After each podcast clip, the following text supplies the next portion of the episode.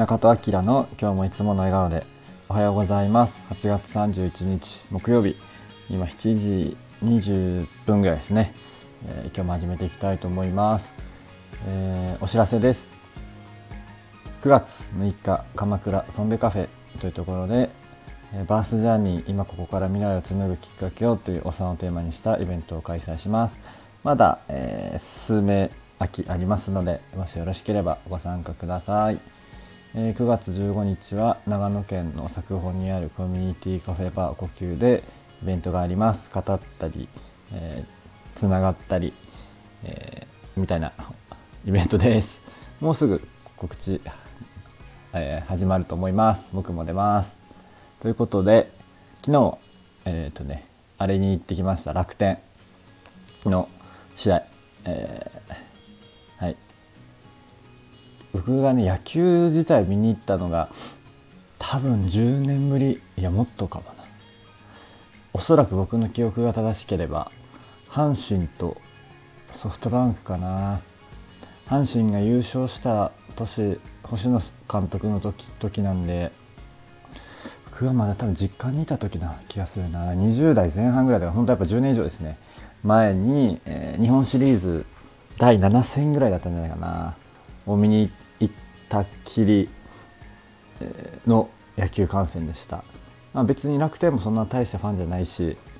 えっとまあ、あの相手がライオンズ中日だったんですけど、まあ、別にそんな好きでもないんで、まあ、本当球場の雰囲気とか、まあ、ビール飲みに行った感じなんですけど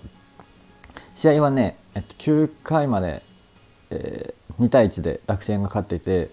まあ、なんか淡々と終わってたんですけど9回にしかもツーアウトから あと1人のところで、えー、楽天が逆転され2点差が空いてしまいもうなんか負けるわみたいな感じで、えー、帰っていった人もいるんですが、えー、9回裏にまさかの、えー、ヒットが連続で3人続きで4番がまさかの満塁満塁じゃないスリーランサヨナラホームランということで逆転勝ちしました。パチパチパチ。ということで、えー、面白かったです。最後の 9回だけは面白かったですね。野球としては、まあ、普通にあの初めて楽天のね、えー、球場行って、え、ビール飲んだりして、え、面白かったですね。結構なんかこの東北の人は楽天によく行くイメージがあって仕事帰りとかに今日楽天行くみたいな感じで行く人多いらしいんですけどなんか身近にあるのかもしれないですね。そういうのすごいいいなと思いました。まあ値段もね久々の野球観戦でちょっとあんま分かってなかったんですけどこう席もいっぱいあって僕が昨日行ったところはあの2000円ぐらいなんで本当なんか気軽にね、えー、と行ける値段で、えー、いいなと思いました、まあ、もうちょっと高いところもあると思うんですけど、まあ、そんな感じで久々の野球観戦、えー、しかもさよなら、えー、面白かったです。まあちょっとねやっぱまだまだ暑かったんであれですけど今楽天はなんか4位ぐらいみたいなんで、えー、なんかねクライマックスとか行ってくれたら嬉しいですけど頑張って。1位がオリックスと阪神であの個人的にはどっちも昔からファンというか、まあ、地元なんでね。もう今オリックスは本拠地は神戸じゃなくて大阪なのかな。大阪ドームか、まあ、だから兵庫対決ではないんですけど、まあ、どっちどっちかというとまあそっちの、えーと、2チームの方が好きなので、まあ、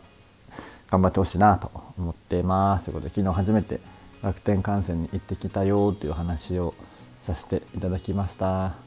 ベガルタもね仙台なんですけどサッカーね。そっちは行けなかったな、まあ、そっちの方が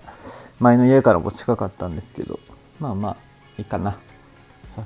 J2 なのかな？ちょっとわかんないですけど。こんな感じでまた機会あったらね甲子園とか本当は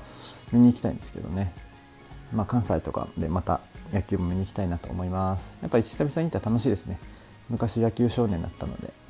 まあでも全然今の選手が分かんなくて、えー、ちょっとそういうのもうちょっと知ってたら面白いなと思いました。僕がずっと野球やってたりとか見てた時の、えー、と選手が今みんな監督やってるので昨日も楽天が石井で、えー、西武が松井一夫ででそうそうえっと今1位のオリックスの監督中島っていうんですけど僕がずっとオリックス好きだった時のキャッチャーでポスターとか下敷きとか持ってたんですよね。だから結構嬉しくて。えなんかそんな感じで、まあ、ちょっと年代が変わってしまったんですけどそれはそれでえいろんな楽しみ方できたらいいなと思います。ということで今日はこの辺りにしたいと思います。8月最終日ですね、えー、やり残したことありますか？夏。僕はまあいっぱいあるけどもういいや。そんな感じで、えー、最後の8月、えー、良い一日をお過ごしください。今日も口角上げていつもの笑顔で。またね。